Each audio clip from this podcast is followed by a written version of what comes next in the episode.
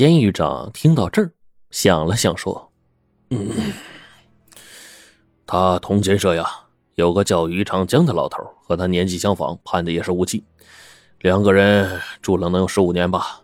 于长江啊，经过减刑，快要出狱了。”范胜见到于长江，就询问干发根的事儿。于长江叹了口气说：“哎呀，我跟干发根呐。”住在同一个监舍，他呀性格孤僻，不过呢，我性格开朗，和他倒是合得来。他一直筹划越狱的事儿，说出了狱到大山里就是他的天下了。可是每次越狱他也不成功啊。哎呀，监狱里啊就只剩我和他，哎，倒也自在。可三年前呢，有一个叫黄教雄的人来了，呃，然后这个监舍就不安生了。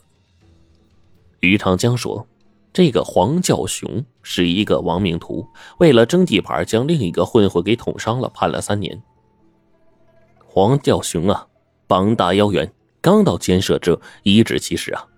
于长江呢，性格随和，和黄教雄啊没有太大冲突。甘发根却是心高气傲，不想听黄教雄的摆布。黄教雄啊，就暗地里欺负他，时常把甘发根打的是鼻青脸肿，还把他饭碗给打翻，不给他饭吃。”没想到甘发根居然用一根细线轻而易举地逮住两只老鼠，然后将老鼠的内脏剔除了，吃了老鼠的肉。黄教雄呢，以前也学过狩猎，见了甘发根的绳套技术，那是不由得目瞪口呆，暗暗佩服。于是呢，好言好语的求甘发根传他技艺。甘发根始终啊是不搭理他。黄教雄便是软硬兼施，时而拳脚相加，时而低三下四，甘发根一直都没松口。于长江接着说：“在这个黄教雄要出狱前的两个月，有一天呢，甘发根呢突然答应黄教雄的请求，说要把列经上记载的本领悉数传给黄教雄。从这一天开始。”甘发根每天都让黄教雄背诵各种动物一年四季不断变换的藏身之所，又手绘草图教黄教雄啊如何布置机关陷阱。听了于长江的话，范胜说：“哦，我明白了，那些陷阱和圈套啊，应该就是黄教雄所为啊。”于长江又说。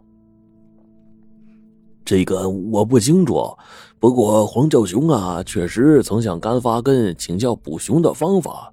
据说呀，这个熊胆和熊掌啊，在沿海大城市涨到几十万了都。当时呢，甘发根答应了，对黄教雄说：“现在外面猎枪早已经被没收了，连火药也禁了。像熊这么大的动物，你只能靠机关捕获了。我发明了一个机关，叫做穿心箭。这机关虽然复杂，但是很实用。”如果触动了机关，机关上的箭呢就会射出来，将熊穿心而过，一箭毙命。由于这个机关太复杂，甘发根还画了草图，交给了黄教雄。没过多长时间，黄教雄就出狱了。于长江说，黄教雄出狱之后，自己曾问过甘发根，说：“你为什么把列经交给黄教雄啊？就不怕他为非作歹吗？”甘发根没有正面回答，只是淡淡的说：“列经上说得好，因虚而列，可得善终；因利而列，必遭天谴。”甘发根说这话的时候啊，还带着自嘲的微笑，显得十分意味深长，给于长江留下了一个深刻的印象。没过多久，甘发根就突发脑溢血，在睡梦中死了。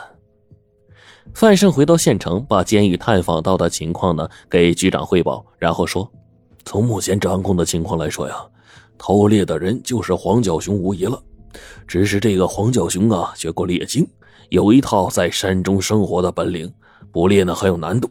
而且啊，他最近在山中布下许多陷阱，我们呢也应当有所提防。”免得再次伤人，我提议啊，开展一次搜山行动，就算抓不到黄教雄，也要将他设的陷阱啊都给捣毁了。局长对范胜说：“那你说从哪里开始搜山呢？”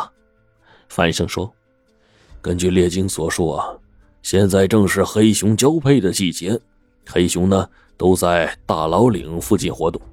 大老岭附近呢，也是乡社的活动场所。而黄教雄啊，想偷猎的正是熊胆、熊掌和麝香。他学会了穿心箭，必然会设下机关用来捕熊。所以啊，捣毁穿心箭是我们现在的当务之急啊！局长点了点头，嗯，我联系一下公安局，让他们抽调一部分警力协助我们一起搜山。搜山的队伍有一百多人，分成了十个组。最危险的大老岭原始森林，由范胜带着丁小寿和邱宗明一同前往。果然，在去大老岭的路上，他们发现了几具被铁丝套住的香社的尸体。但是让范胜大感意外的是，龚香社身上的香囊竟然没被取走。走到大老岭附近的一条深沟，大家都闻到了一股很臭的气味。就像是动物尸体腐烂的味道。丁小寿和邱宗明呢，顺着臭味寻去，不一会儿便吓得跑回大部队。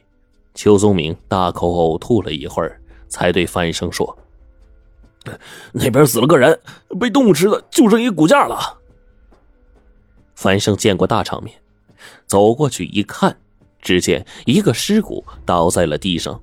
一根一头削得锋利似剑、杯口粗的竹子，就像剑一样刺进了他的胸口。尸体上的肉被动物啃食殆尽了，只剩下骨架。尸体一旁还有一个包，里面还有一些铁丝、橡胶绳等制作机关陷阱的一些物品。包里面还有一个笔记本。范胜拿起来翻阅，上面记录的竟然是列经上的内容。最后一页就是穿心剑的制作方法。范生看到后，摇了摇头。怎么了？丁小寿问。他迫切的想学到猎经上的神秘内容啊！范生叹了口气说：“哎，甘发根改变了制作穿心剑的步骤。黄教雄啊，是按照甘发根的草图，自己触发机关，把自己给射死了。”到了这个时候，范生这才明白甘发根的用心呢。甘发根在监狱里不堪忍受黄教雄的侮辱，在得知黄教雄要出狱的时候，就开始传授他猎经。黄教雄呢，一开始怕甘发根骗他，在试用了这个甘发根教的绳套和铁夹子捕到猎物获利之后，这才相信了甘发根教他的本事啊都是真的。于是呢，就开始制作穿心箭步熊。但是黄角雄没有想到的是，甘发根改动了穿心箭的步骤，让黄角雄自己把自己给射死了。范胜叹了口气，然后说：“唉，猎经上说的一点不差呀，因虚而猎，可得善终；为利而猎，必遭天谴。甘发根和黄角雄的行为，不就证实了这一句真言吗？”